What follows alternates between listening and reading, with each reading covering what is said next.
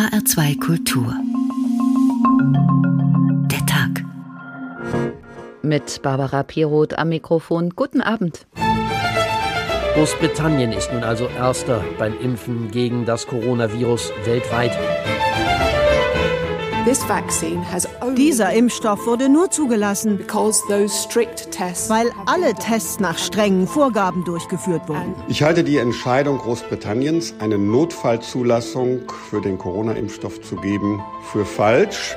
Wir haben uns aber sehr bewusst dagegen entschieden, sondern eben gesagt, wir machen das gemeinsam im EU-europäischen Konzert, auch nicht zuletzt, um Vertrauen in diese Zulassung erhalten zu können. Ob es wirklich ausgetestet ist bis zum letzten. Ich weiß ja nicht, was da äh, in den Stoff drin ist. Man weiß ja nicht. Man kriegt mal vielleicht Migräne dadurch oder Magenschmerzen, keine Ahnung. Weltweit sind bei der Studie bisher nur leichtere Nebenwirkungen aufgetreten, wie Fieber, Kopf- und Muskelschmerzen. Sobald wir eine Zulassung erhalten, können wir innerhalb von wenigen Stunden ausliefern. Wir haben auf Halde produziert und, und alles, was da ist, kann innerhalb von wenigen Stunden dann wirklich verteilt werden.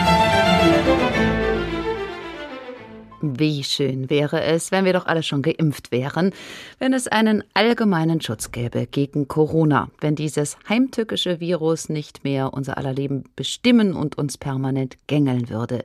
Dann könnten wir uns unbeschwert wie eh und je um den Hals fallen und ein Freudenlied anstimmen, ohne über Aerosole nachzudenken. Wir könnten endlich mal wieder ins Kino, mit Freunden was essen oder im Stadion mitgrölen. Vielleicht dauert das auch gar nicht mehr so lange, denn mehrere Impfstoffe stehen kurz vor der Zulassung.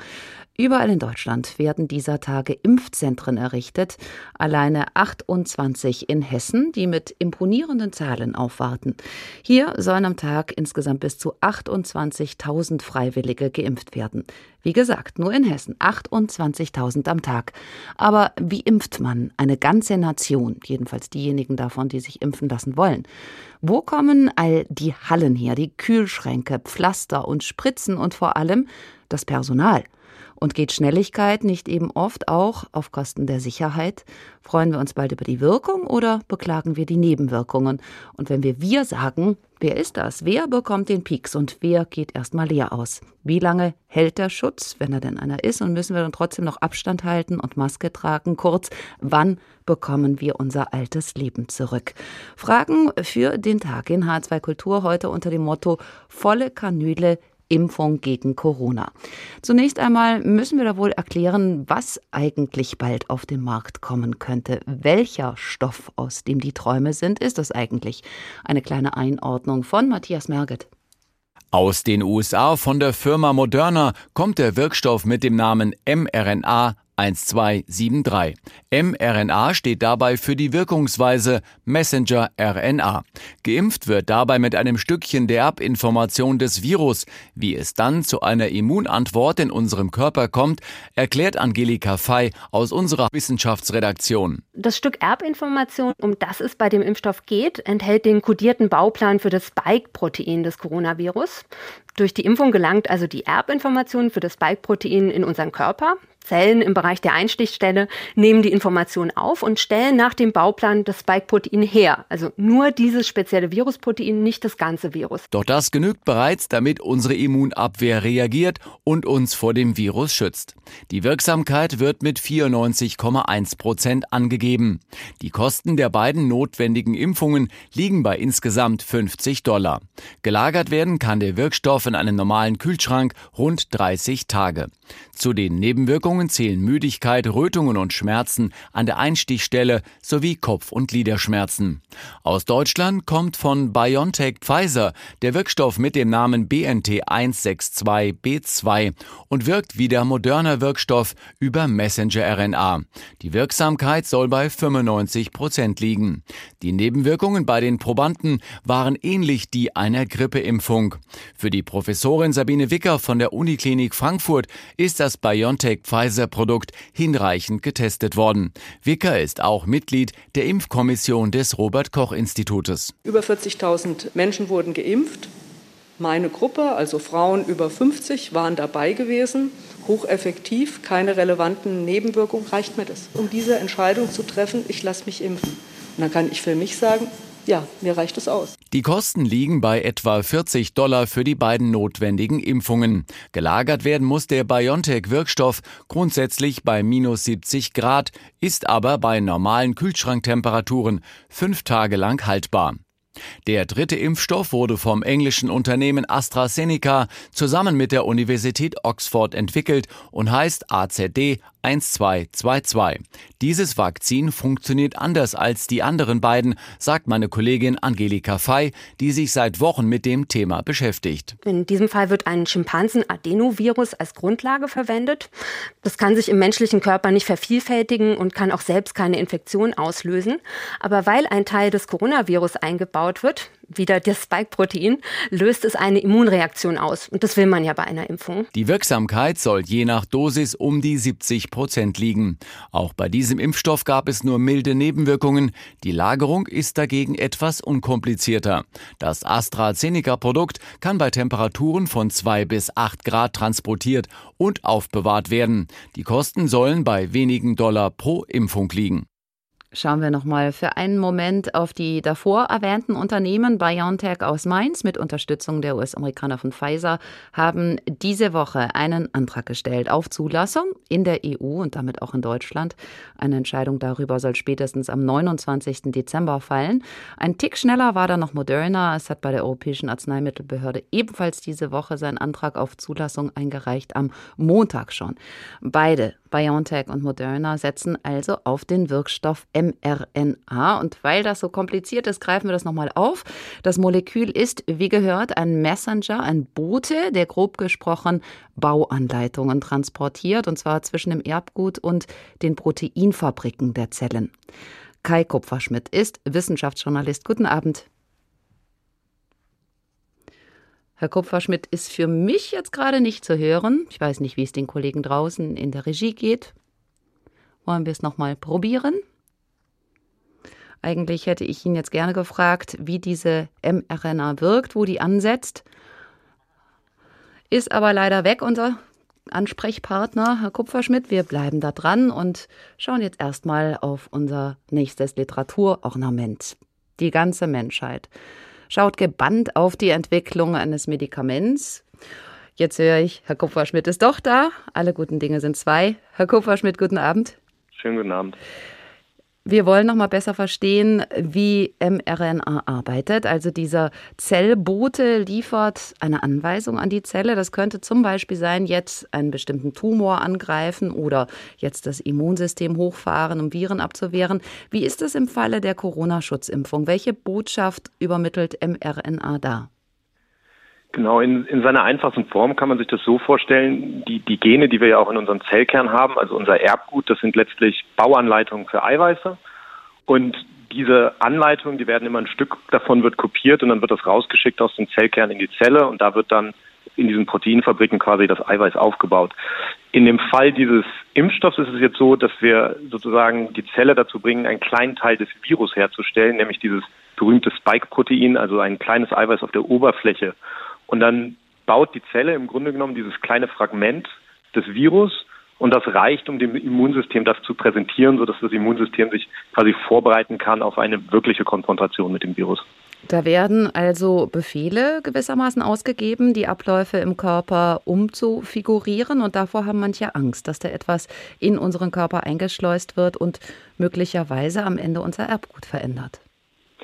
Ja, das ist jetzt vielleicht ein bisschen sehr, sehr hochgegriffen zu sagen, da wird es irgendwie umkodiert. Also es ist, die Zelle macht permanent äh, unendlich viele von diesen, von diesen ähm, Anleitungen und die Zelle baut ständig diese Eiweiße. Und jetzt wird man einfach nur ein kleines Stück dazugeben und diese mRNA selber, die, die verschwindet auch sehr schnell wieder, also innerhalb von Stunden.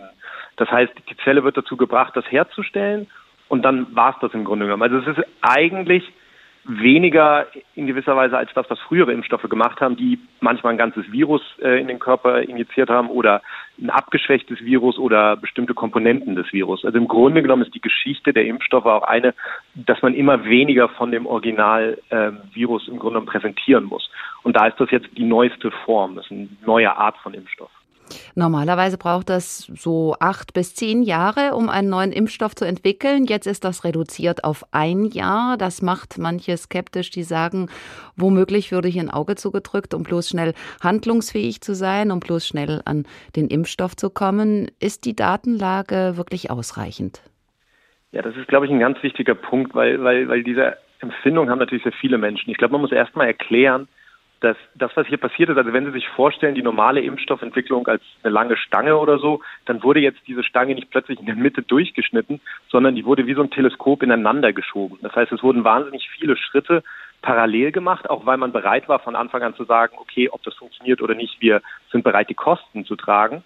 Und darum konnte man dann sehr viel parallel machen, wo man normalerweise sagen würde, okay, wir machen den ersten Schritt, dann schauen wir, ob das alles funktioniert hat, bevor wir uns entscheiden, noch mehr Geld da reinzustecken und den nächsten Schritt zu machen.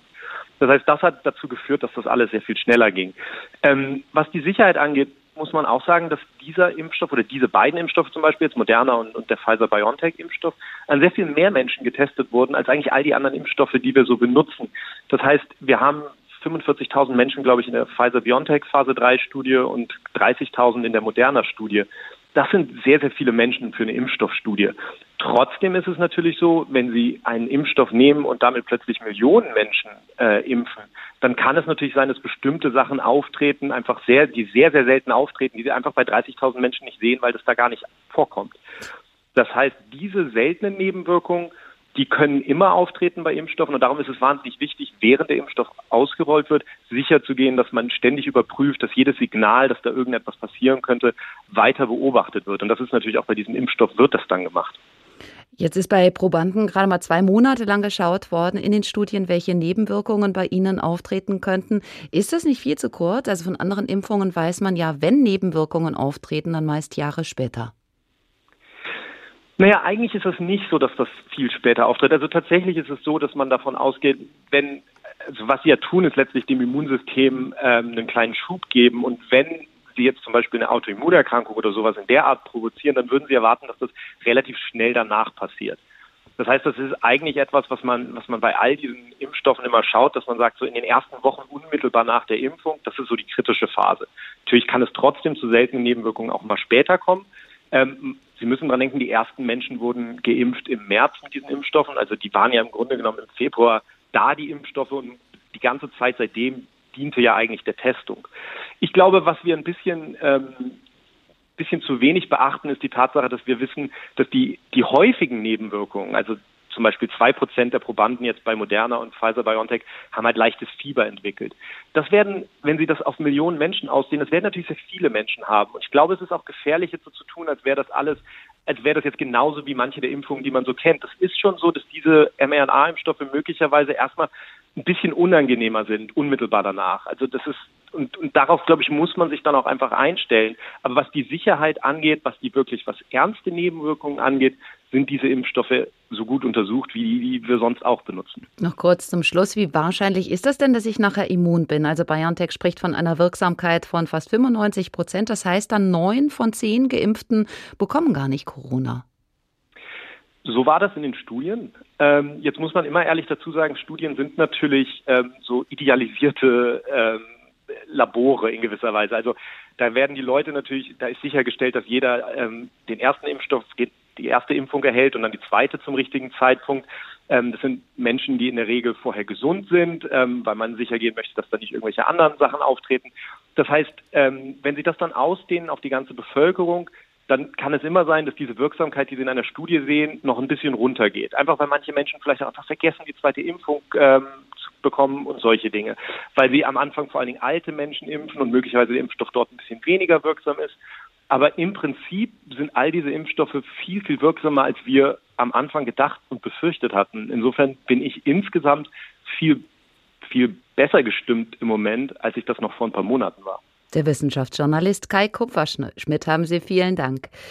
Ein Impfstoff könnte in dieser vorweihnachtlichen Zeit die Erlösung bringen, die Gefahr von tödlichen Krankheitsverläufen minimieren und ein Stück Normalität zurückbringen, wobei Wissenschaftler da auch vor überzogenen Erwartungen warnen.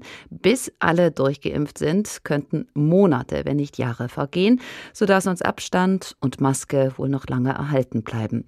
Trotzdem, ein bisschen träumen darf ja wohl erlaubt sein. Träumen von einem Zaubermittel. Bei Shakespeare ein Trank, der folgendermaßen zusammengebraucht wird. Um den Kessel schlingt den Rhein, werf die Eingeweid hinein. Kröte du, die Nacht und Tag unterm kalten Steine lag, monatelanges Gift sog ein in den Topf zuerst hinein. Rüstig, rüstig, nimmer müde, Feuer, brenne, Kessel siede.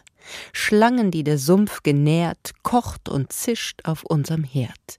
Froschzehen tun wir auch daran, Fledermaus Haar Hundeszahn, Otter Zungen, Stachel, Igel, Eidechs, Pfoten, Eulenflügel, Zaubers halber Wert der Müh, sieht und koch wie Höllenbrüh. Rüstig, rüstig, nimmer müde, Feuer brenne, Kessel siede. Tut auch Drachenschuppen dran, Hexen, Mumien, Wolfeszahn, des gefräßgen Seehunds Schlund, Schierlingswurz zur finstern Stund, Eibenzweige abgerissen, bei des Mondes Finsternissen. Mischt und rührt es, dass der Brei tüchtig, dick und schleimig sei. Werft auch, dann wird's fertig sein, ein Gekrös vom Tiger drein. Die Hexenszene aus Macbeth, vierter Akt, dritter Aufzug. Hier ist H2 Kultur der Tag, volle Kanüle, Impfung gegen Corona. Ganz praktisch gibt es da im föderalen Deutschland folgende Aufteilung. Der Bund zahlt für die Impfdosen und lässt sie den Ländern zukommen. Dort werden sie an streng geheimen Standorten gelagert. In Hessen ist es im Rhein-Main-Gebiet. Mehr wird nicht verraten. Die Länder sind weiterhin dann für die Logistik verantwortlich und da fangen viele Probleme erst an. Denn man kann nicht irgendeine Turnhalle oder Mehrzweckhalle zum Impfzentrum ausbauen. Es braucht Parkplätze für die Hunderten von Impflingen am Tag, getrennte Ein- und Ausgänge, ausreichend große Räume, eine stabile Internetverbindung für die Patientenerfassung Kühlmöglichkeiten für den Impfstoff und Sicherheitspersonal. Das sind nur ein paar Stichworte. Am Beispiel Wiesbadens schildert uns das Andrea Bonhaken.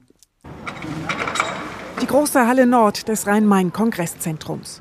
Paletten mit Material werden reingerollt, weiße Stellwände ineinander gesteckt. Sie sind etwa 2,50 Meter hoch und werden so gestellt, dass Kabinen und Flure entstehen.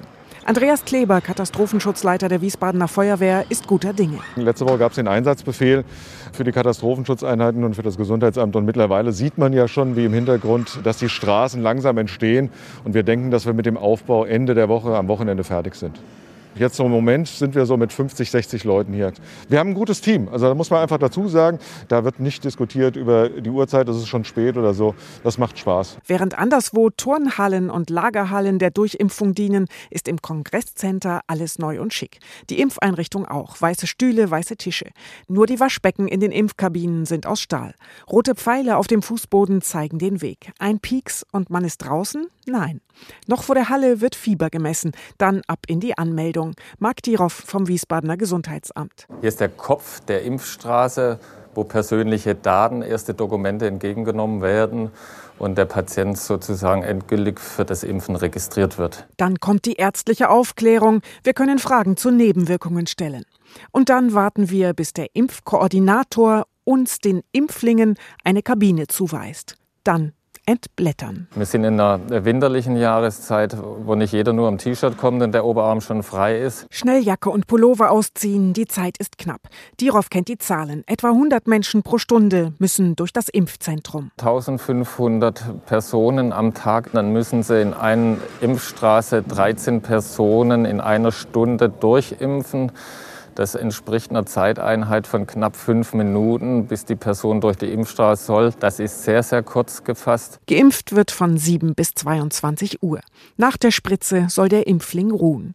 Der Impfstab in Wiesbaden sucht noch Personal. Ärzte, Hebammen, Apothekerinnen, MTAs und Sanitäter, alle willkommen. Auch Rentner. Wir rufen dazu auf, nimmt alle teil der Pandemie Herr zu werden. Mobile Teams sollen in Altenheime geschickt werden.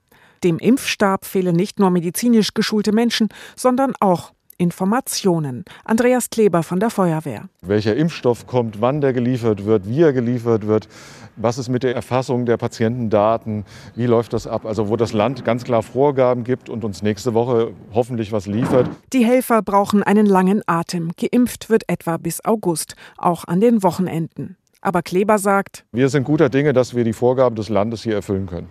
So der Katastrophenschutzleiter der Wiesbadener Feuerwehr Andreas Kleber. Insgesamt sind in Deutschland rund 400 Corona-Impfzentren geplant.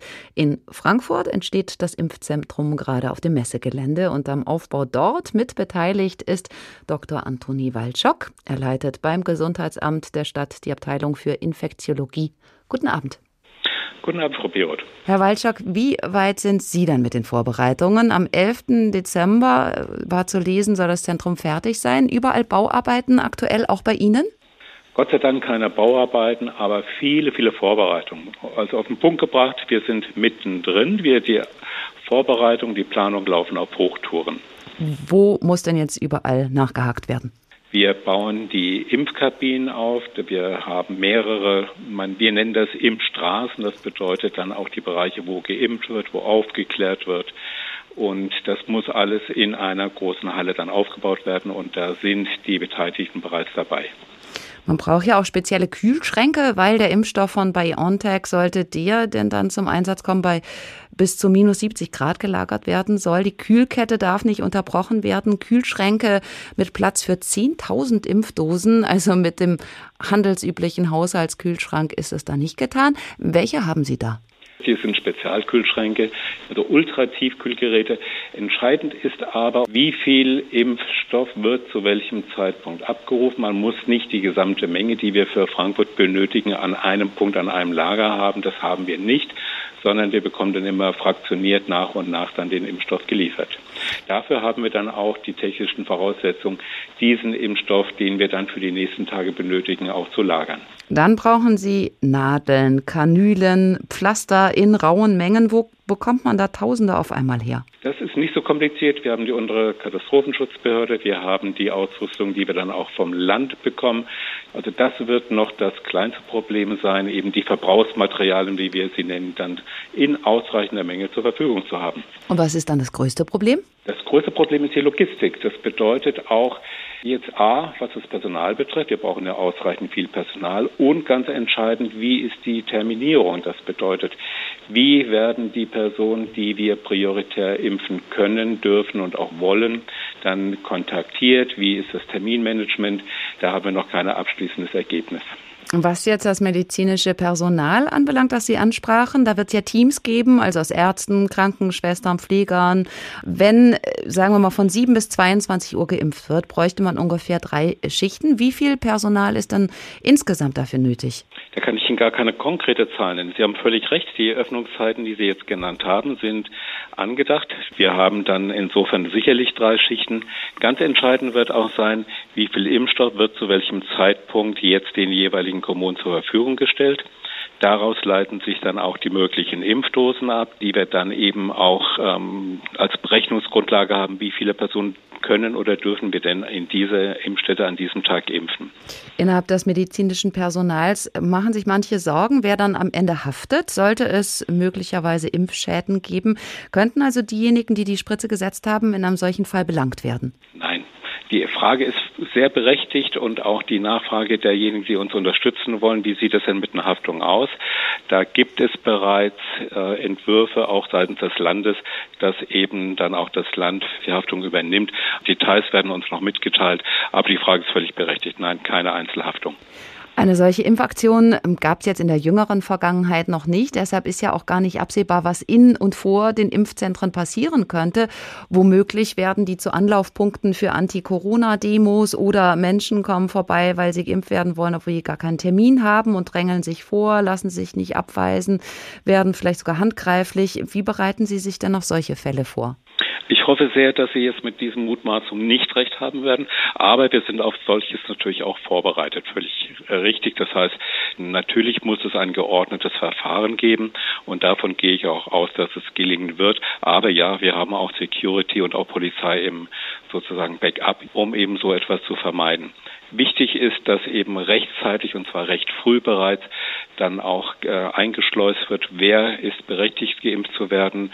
Wir haben dann eben auch die verschiedenen Stufen. Das müssen Sie sich vorstellen, wie in anderen Bereichen, wo viele Menschen auf einmal kommen und dann eben einen Einlass begehren, dass man das dann auch wirklich gut kontrollieren kann, damit sich so etwas nicht ereignet.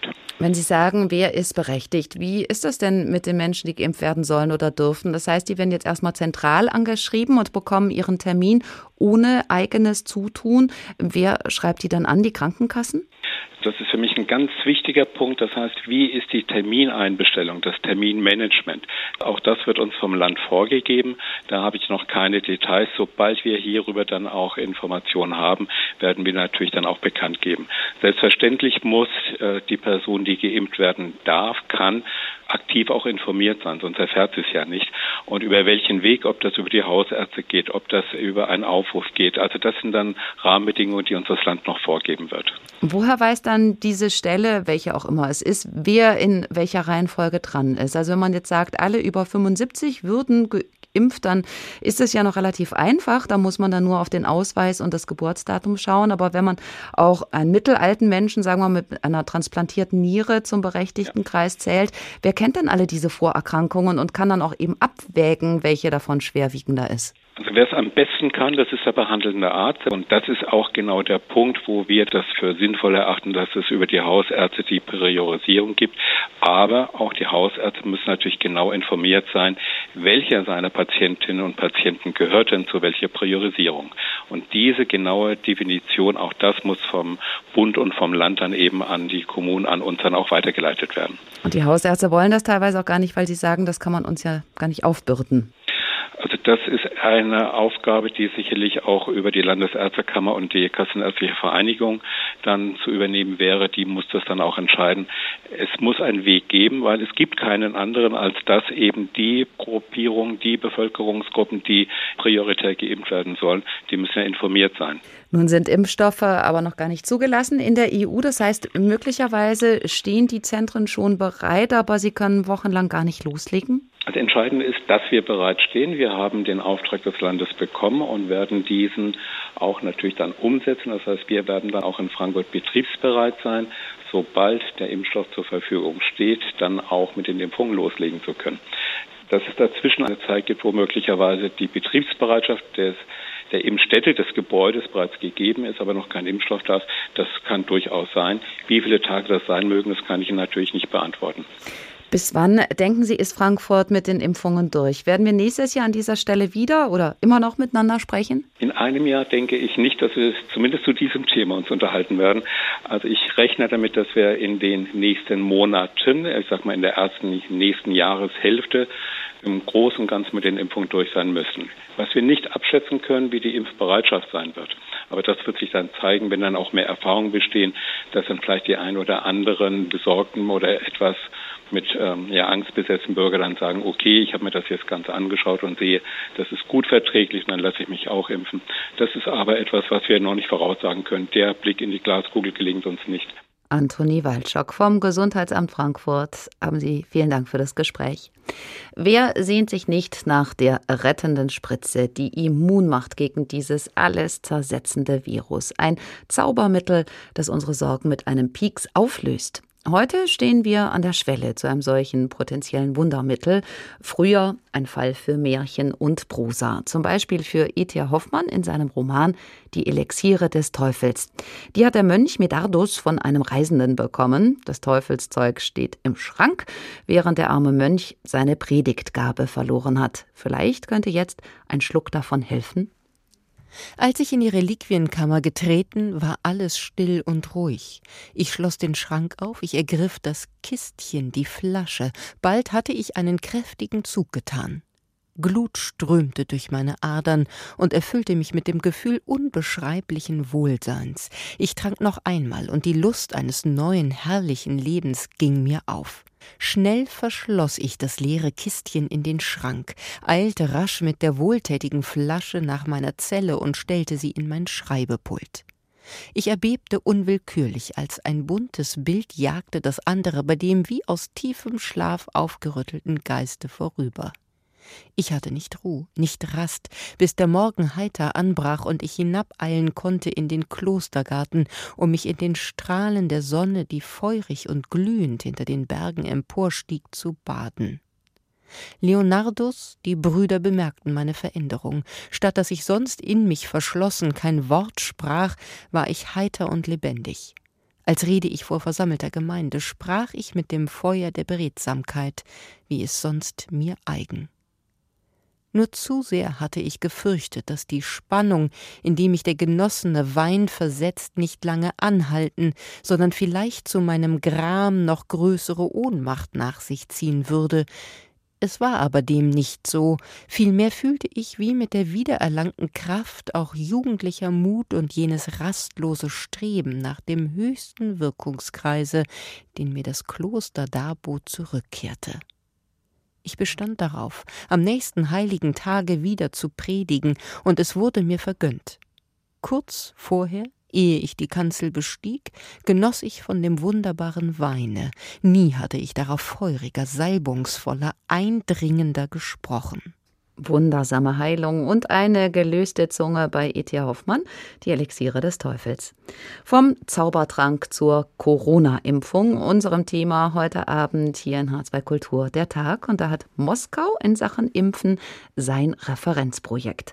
Sputnik V, der russische Impfstoff, knüpft an die glorreichen Zeiten an, als die Sowjetunion den sogenannten Sputnik-Schock auslöste, zu Hochzeiten des Kalten Krieges, weil sie den ersten Satelliten in den Weltraum schickten. Seit August wird Sputnik V in Russland verimpft, obwohl die finale Testphase noch fehlte. Gestern Abend nun hat Präsident Putin Massenimpfungen damit in Aussicht gestellt. Präsident Putin will Russland in Sachen Corona-Impfung auf ein neues Level heben. Und das scheint auch notwendig zu sein. Die Infektionszahlen steigen. Mittlerweile sind es seit Ausbruch der Pandemie fast 2,5 Millionen. Über 40.000 Tote sind im Zusammenhang mit Corona bereits zu beklagen. Mitte der Woche wies Putin die Behörden an, eine groß angelegte Impfaktion auf den Weg zu bringen. In Moskau will man sogar schon am Wochenende damit starten. Ich weiß, dass wir bereits mehr als zwei Millionen Impfdosen produziert haben, beziehungsweise werden wir sie in den kommenden Tagen herstellen. Die Produktion des weltweit ersten Impfstoffs gegen die Coronavirus-Infektion Sputnik V wird dieses Niveau erreichen. Es gibt uns die Möglichkeit, mit einer großen Impfung zu beginnen, wenn nicht sogar mit einer Massenimpfung. Wie vereinbart geht es zunächst um zwei Risikogruppen, Ärzte und Lehrer. Das Impfen soll auf freiwilliger Basis geschehen und für Russen kostenlos sein. Von offizieller Seite heißt es, bereits im Frühjahr könnten 15 Millionen Impfdosen pro Monat produziert werden.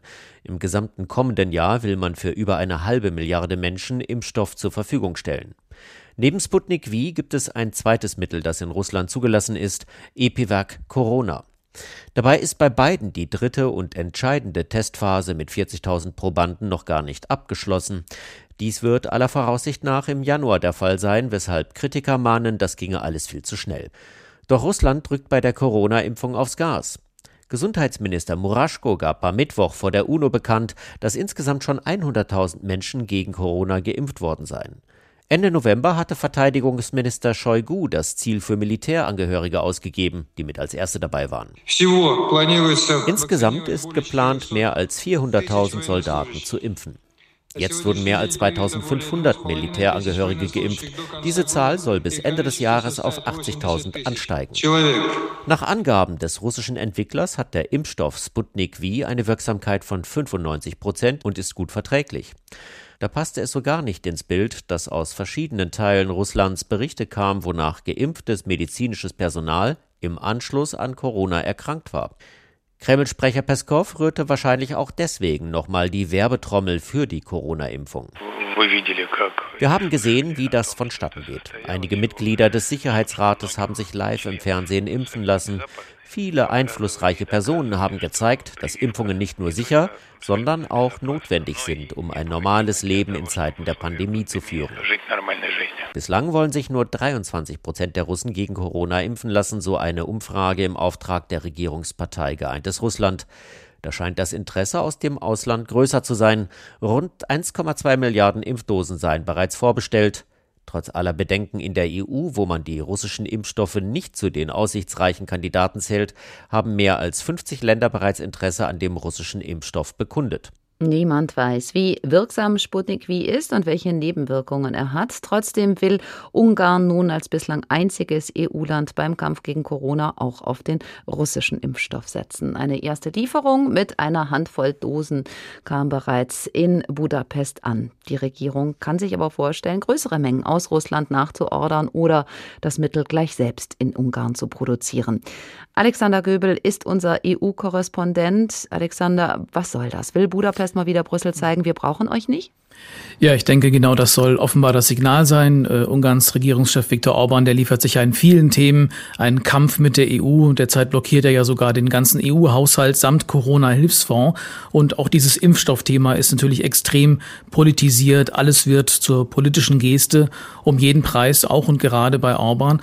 Und eben auch, obwohl viele Experten sagen, es ist verdammt leichtfertig, ähm, ein solches Mittel zuzulassen, bevor alle Studienphasen sauber durchlaufen sind und auch wissenschaftlich bewertet wurden. Und ähm, klar ist auch Orban gefährdet. Zumindest sagen das auch die Gesundheitsexperten hier in der EU, äh, gefährdet möglicherweise die eigene Bevölkerung. Und äh, wichtig ist auch da zu sehen, dass nicht mal Polen, das ja sonst ziemlich loyal auch an der Seite von Ungarn steht, diesen Sonderweg mitgeht, sondern die Polen, die setzen ganz klar auf Impfstoffe, die die EU bestellt hat. Schauen wir auf ein anderes europäisches Land, Großbritannien. Ausgerechnet Großbritannien, das die EU verlässt, bekommt quasi zum Abschied vom Kontinent seine Millionen Impfdosen auf die Insel geliefert und will bereits nächste Woche mit den Impfungen starten, so das britische Gesundheitsministerium. Und deshalb nimmt nun die Kritik zu, Europa habe da womöglich was verschlafen. Warum dauert das in Brüssel so viel länger? Hm. Ja, viel länger ist es ja nicht. Also bis 29.12. ist ja der BioNTech-Impfstoff äh, aus Mainz äh, spätestens auch durch bei der EMA, auch hier in Belgien übrigens produziert mit Pfizer zusammen. Bei dieser Europäischen Arzneimittelagentur wird dann eben auch dann dann der Daumen gehoben werden und das Ganze wird genehmigt. Und ähm, hier ist so ein bisschen die Lesart in Brüssel, dass wir diese Pandemie ja seit äh, fast einem Jahr ertragen und dass es auf ein paar Tage mehr oder weniger nicht ankommt, äh, dass es eigentlich wichtiger sei, äh, Geduld zu haben, auch die Entscheidung dieser Europäischen Arzneimittelagentur abzuwarten, unnötige Risiken auch zu vermeiden. Was es bedeuten kann, wenn man kein Vertrauen hat, sieht man ja auch an dem russischen äh, Impfstoff, äh, wo sich eben sehr wenige Menschen nur impfen lassen wollen. Und ähm, ähm, hier wird auch ganz deutlich immer klar gesagt, gesagt, nur weil Großbritannien das Mittel früher zulässt, fehlen dann nicht anderswo auch automatisch Impfdosen, weil die Pharmaunternehmen ja schon länger Impfdosen auch ohne Zulassung schon auf Vorrat produzieren. Und da haben eben nicht nur Großbritannien, äh, hat, hat nicht nur, nicht nur Großbritannien dann äh, die Impfstoffe, sondern eben auch die Staatengemeinschaft insgesamt das alles in Verträgen ja festgelegt. Und das liegt auch daran, dass die Bestellung der Impfdosen auf Vorrat ziemlich zügig gegangen ist. Ein Impfstoffvertrag nach dem nächsten wurde in Brüssel geschlossen mit BioNTech BioNTech, Pfizer, mit CureVac, mit Moderna. Insgesamt sind das sechs Verträge bislang. Ein bis zwei Milliarden Impfdosen sollen für nächstes Jahr in der EU gesichert sein. Da sagen Kritiker, die Verträge sind geheim, intransparent. Kein Mensch weiß, ob die Hersteller die EU da nicht über den Tisch gezogen haben. Ja, da gibt es eine interessante Debatte hier, auch vor allem im Europaparlament. Ähm, äh, ein Beispiel, äh, die gesundheitspolitische Expertin der Grünen, Jutta Paulus, die kritisiert, dass die Verträge geheim sind, dass man die Nebenverabredungen nicht kennt, dass man nicht mal weiß, wer von der Seite der Kommission oder der Agentur EMA äh, die Verträge verhandelt hat, wer da mit am Tisch sitzt. Es gibt andere, wie zum Beispiel eher von der konservativen Seite Peter Liese, momentan auch stark in den Schlagzeilen als gesundheitspolitischer Sprecher, auch selbst Humanmediziner, der teilt diese Bedenken nicht nicht, der sagt, dass man überhaupt froh sein kann, dass voraussichtlich ja jeder Bürger und jede Bürgerin in der EU die Chance hätte, sich impfen zu lassen. Und ähm, klar muss man natürlich auch über das Geld reden. Das tut äh, der Finanzexperte Markus Ferber zum Beispiel von der CSU hier im Parlament, der sagt, äh, es gibt schon Unterschied, was den Preis angeht bei diesen äh, Impfstoffen. AstraZeneca deutlich günstiger als der von Moderna, von dem US-Unternehmen zum Beispiel. Da muss man eben dann am Ende auch die Rechnung aufmachen und das muss die Kommission auch erklären können. Europa will aus dem Frühling lernen, als Länder im eigenen Interesse dachten machten, also zum Beispiel die Grenzen wieder hochzogen und alle irgendwie ihr eigenes Ding machten. Wird das jetzt besser mit der Gemeinsamkeit? Ist da die Impfstrategie so eine Art Testlauf dafür? Ich habe schon den Eindruck, dass das äh, jetzt besser läuft. Klar, am Anfang ist da viel schiefgelaufen. Da haben die Mitgliedstaaten die Grenzen geschlossen. Man hat sich die Masken sogar weggekauft gegenseitig. Das war alles sehr unkoordiniert. Und die Kommission hat sich am Anfang auch überhaupt nicht durchsetzen können. Die wurde ja auch schlicht ignoriert mit ihren vielen Empfehlungen, diesen Gesundheitsnotstand auch besser zu koordinieren. Auf der anderen Seite hat äh, Ursula von der Leyen, äh, die Kommissionspräsidentin, dann schnell begriffen, wie sie diese Lage nutzen kann, wo da der multilaterale Ansatz sozusagen ist. Sie hat ja schnell eine Geber Konferenz auch ins Leben gerufen im Mai und dann 16 Milliarden Euro eingeworben, auf äh, Zusammenarbeit gesetzt mit der WHO, mit der Gates Stiftung, mit der Impfinitiative Gavi, mit vielen anderen. Und jetzt haben wir eben diese sechs Verträge für Impfstoffe und das kann äh, von der Leyen sich auf die Fahne schreiben, weil das schon ein bisschen mehr ist als nur ein Testlauf. Das ist eigentlich ja der Versuch, ja sozusagen äh, diesen epidemiologischen Supergau abzuwenden und das ist ein wichtiges Zeichen, dass die Kommission das erkannt hat. Das ist eigentlich Teil einer ja, geopolitischen Strategie, da mitspielen, gestalten zu wollen. Das ist was, äh, was ansonsten, wir bilanzieren ja jetzt ein Jahr von der Leyen-Kommission, was ansonsten dieser Kommission ja eher nicht gelingt. Alexander Göbel, unser Brüssel-Korrespondent, besten Dank. Ein Hersteller allein kann nicht die ganze Welt versorgen, deswegen setzt die EU also auf mehrere, aber das ist eine Wette auf Erfolg. Keiner weiß, welches Mittel zugelassen wird und welches am Ende tatsächlich auch so wirkt, wie erhofft. Und so ist es eben auch mit Zaubertränken. Manchmal machen sie mit einem, was sie wollen. Tristan und Isolde zum Beispiel werden von der Wirkung vollkommen überwältigt. Es war aber das Getränk also bereitet, dass welche zwei dasselbe tranken, die mussten einander so lieb haben, dass eines ohne das andere nicht bleiben noch leben mochte. Sie vermochten nicht einen Tag zu leben, ohne einander zu sehen. Wenn es sich aber zutrüge, dass eines von ihnen das andere nur einen Tag nicht sähe, so würden sie krank und blieben so lange ungesund, bis sie einander wiedersähen. Solches geschah durch Kraft und Wirkung des unseligen Trankes, welcher mir solcher Meisterschaft bereitet war, dass er die Kraft der großen Liebe band, so dass unter vier Jahren keiner sich derselben entschlagen konnte.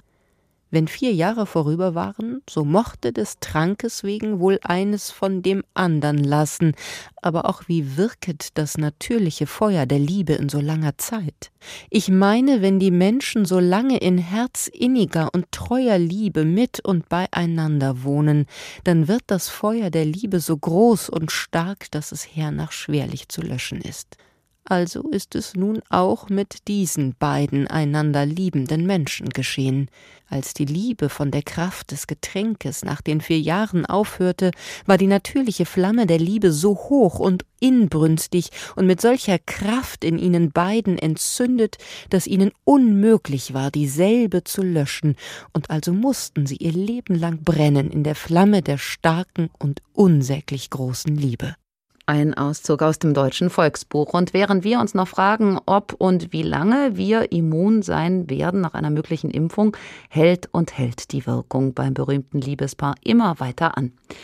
Der Stoff, den alle wollen. Jeder will vorne mit dabei sein. Wie ist es mit Deutschland? Zum einen hat sich die Bundesregierung in Brüssel untergehakt, wird von den europäisch verhandelten Impfstoffverträgen profitieren, fährt aber zweigleisig. Über Forschungsgelder hat man sich zusätzlich Anteile gesichert an Impfdosen, zum Beispiel von CureVac und BioNTech. Über die nationale Impfstrategie aus Berlin, Martin Bohne. Für Bundesgesundheitsminister Jens Spahn ist die Corona-Impfkampagne ein Mammutprojekt. Wir bereiten uns darauf vor, mehrere 10 Millionen Bürgerinnen und Bürger in Deutschland innerhalb kürzester Zeit mit einem Impfstoff zu versorgen. Das bedarf genauer Planung und guter Organisation was schon mit der Beschaffung des Impfstoffs anfängt. Die Bundesregierung hat sich danach Angaben von Jens Spahn mehr als 300 Millionen Dosen gesichert. Über die EU-Kommission und zusätzlich aber noch über bilaterale Vorverträge mit einigen der aussichtsreichsten Impfstoffhersteller. Jeder muss zweimal geimpft werden, dennoch reichen 300 Millionen Dosen für alle in der Bundesrepublik, sodass der Bundesgesundheitsminister sogar ärmeren Ländern verspricht, etwas davon abzugeben. Mit der EU-Zulassung der ersten Impfstoffe ist nach derzeitigem Stand in den letzten Dezembertagen zu rechnen. Dann sollen auch die Impfzentren, die derzeit überall eingerichtet werden, schon längst einsatzbereit sein, sodass dann sofort mit den Impfungen begonnen werden kann. Aber erst einmal werden nur relativ wenige Dosen schon ausgeliefert sein. Die Bundeskanzlerin warnte nach der jüngsten Konferenz mit den Länderchefs vor übertriebenen Erwartungen an die Menge des im ersten Quartal zur Verfügung stehenden Impfstoffs. Das heißt, wir müssen durch den Winter durchkommen, ohne darauf setzen zu können, dass wir in äh, großem Maße schon solchen Impfstoff zur Verfügung haben. Und das heißt auch, dass eine Auswahl getroffen werden muss, wer zuerst geimpft wird und wer warten muss. Der Deutsche Ethikrat und die Ständige Impfkommission hatten Anfang November empfohlen, zuerst die sogenannten vulnerablen Gruppen zu impfen, also hochbetagte Menschen, Menschen mit schweren Erkrankungen und Bewohner von Pflegeheimen. Die Bundeskanzlerin ist dann aber in ihrer Regierungserklärung vergangene Woche davon abgewichen. Und wir haben verabredet, dass diese Impfstoffe dann den Menschen angeboten werden, die im medizinischen, pflegerischen Bereich arbeiten und dort die ersten Zugriff darauf haben. Ich glaube, das entspricht auch dem Risiko, das diese Menschen eingehen werden. Dieser Wechsel bei den Impfprioritäten löst bei manchen Experten Verwunderung aus, und in der Pressekonferenz gestern Abend nannte die Kanzlerin die beiden Grundstränge denn auch in einem Atemzug.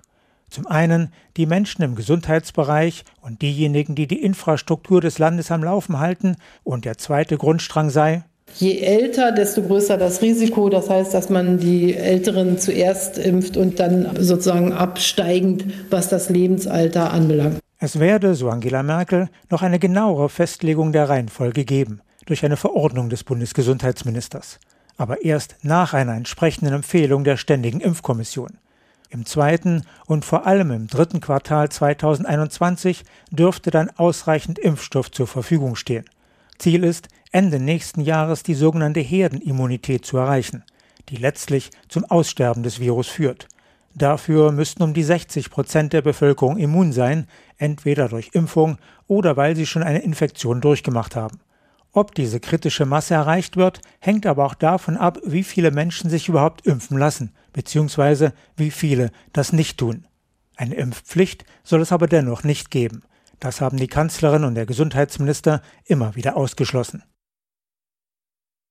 Deutschland steht also international betrachtet gut da. Die Impfzentren, über die wir eingangs sprachen, werden mit einem riesigen logistischen Aufwand aufgebaut und wir werden über viele, viele Impfdosen verfügen.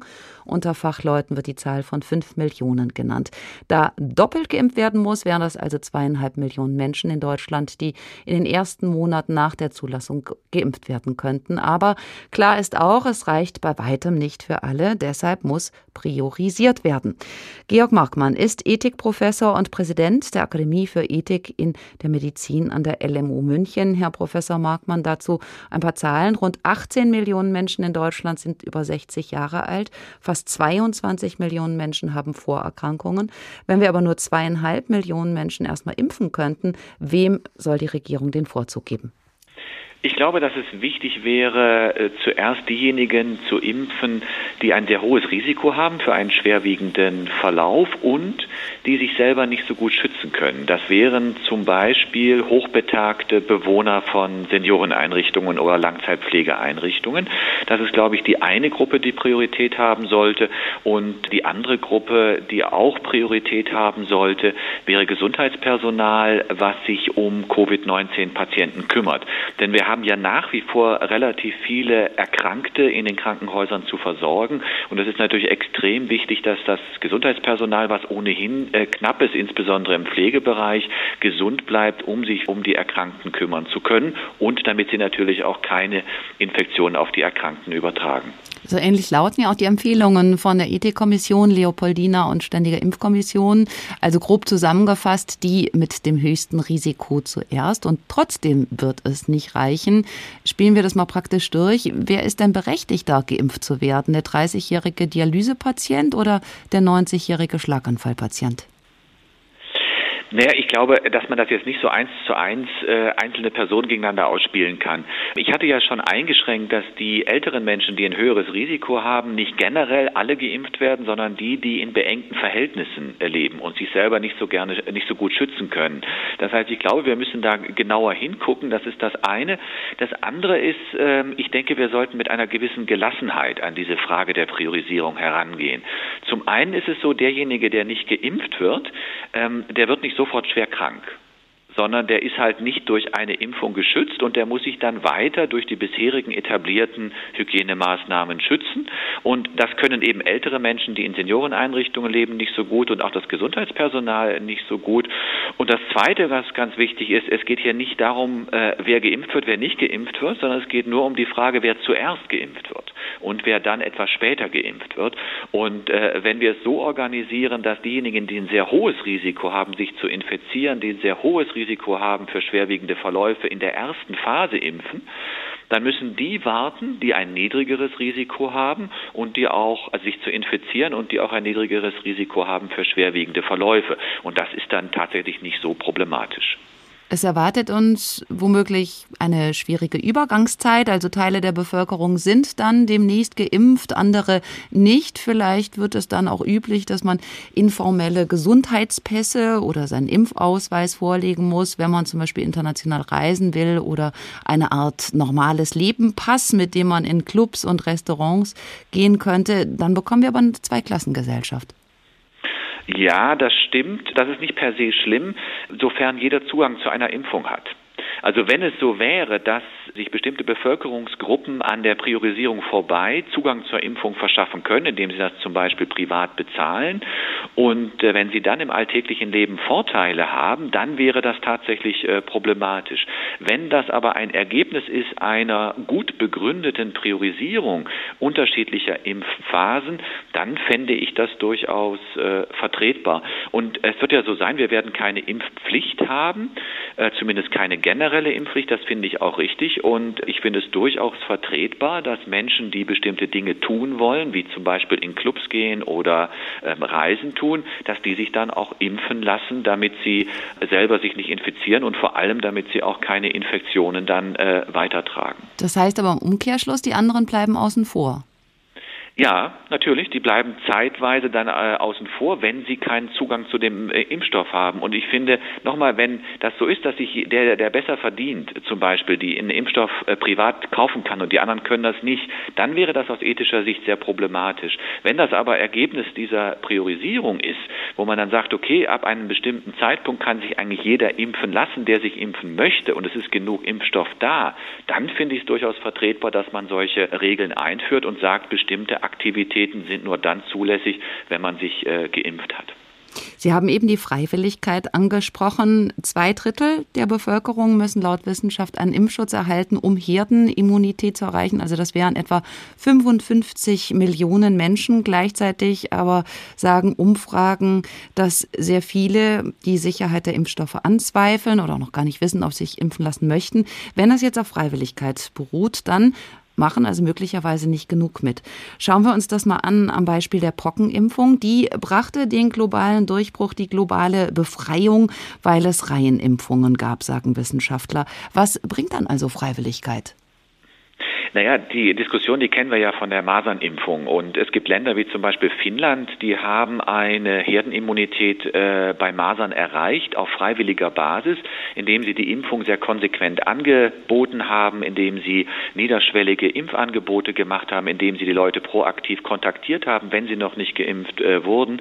Ich glaube, dass wir zunächst mal die freiwilligen Wege ausnützen, ausreizen sollten, indem wir den Menschen das wirklich anbieten, sehr niederschwellig. Und dann müssen wir erstmal gucken, wenn wir dann keine Herdenimmunität erreichen, also wenn sich nicht genug Menschen impfen lassen, dann müsste man nochmal neu darüber nachdenken, ob gegebenenfalls eine Impfpflicht äh, erforderlich wäre. Aber ich würde zunächst mal auf die Freiwilligkeit setzen, auch vor dem Hintergrund, dass eine Impfpflicht möglicherweise die Impfgegner noch mehr mobilisiert und das noch mehr zu einer Spaltung in der Bevölkerung führt. Wenn wir den Blick jetzt international noch mehr weiten, die WHO verlangt, dass Impfstoffe nicht nur dort verfügbar sein dürfen, wo sie entwickelt wurden. Das müsse vielmehr sichergestellt sein, dass die Vakzine fair verteilt würden, unabhängig von der Finanzkraft der Länder. Da schließt sich Bundespräsident Steinmeier an. Und Deutschland will ja tatsächlich theoretisch an einer solchen weltweiten Verteilung sich beteiligen. Aber es darf auch gleichzeitig nicht der Eindruck entstehen, man, man vernachlässige die eigene Bevölkerung. Also doch Germany first? Also ich glaube, dass es äh, sozusagen ein Gebot der Solidarität ist, dass wir als ein reiches Land, was guten Zugang zu solchen Impfstoffen haben wird, äh, uns darum kümmern, dass auch die ärmeren Länder, die schlechteren Zugang zu Impfstoffen haben, an angemessene Anzahl von Impfdosen herankommen. Und ich glaube, dass man da einfach diese äh, beiden Ziele, auf der einen Seite den Impfstoff schnell in Deutschland verfügbar zu machen und dann auch international, den, den muss man einfach vernünftig ausbalancieren. Ich glaube, das sollte man nicht gegeneinander ausspielen. Professor Dr. Georg Markmann, Ethikprofessor aus München und Präsident für Ethik in der Medizin an der LMU München. Haben Sie vielen Dank. Vielleicht bekommen wir demnächst einen Impfstoff, den eines Tages womöglich am besten erforschten Impfstoff und Wirkstoff der Menschheitsgeschichte, weil potenziell Milliarden Dosen von ihm verimpft wurden. Aber wir haben gesehen, heute Abend mit dem Impfstoff fangen viele Probleme erst an. Und es wird noch lange dauern, bis wir wir unser altes Leben wieder zurückbekommen. Das war H2 Kultur der Tag, volle Kanüle, Impfung gegen Corona. Am Mikrofon verabschiedet sich Barbara Piroth.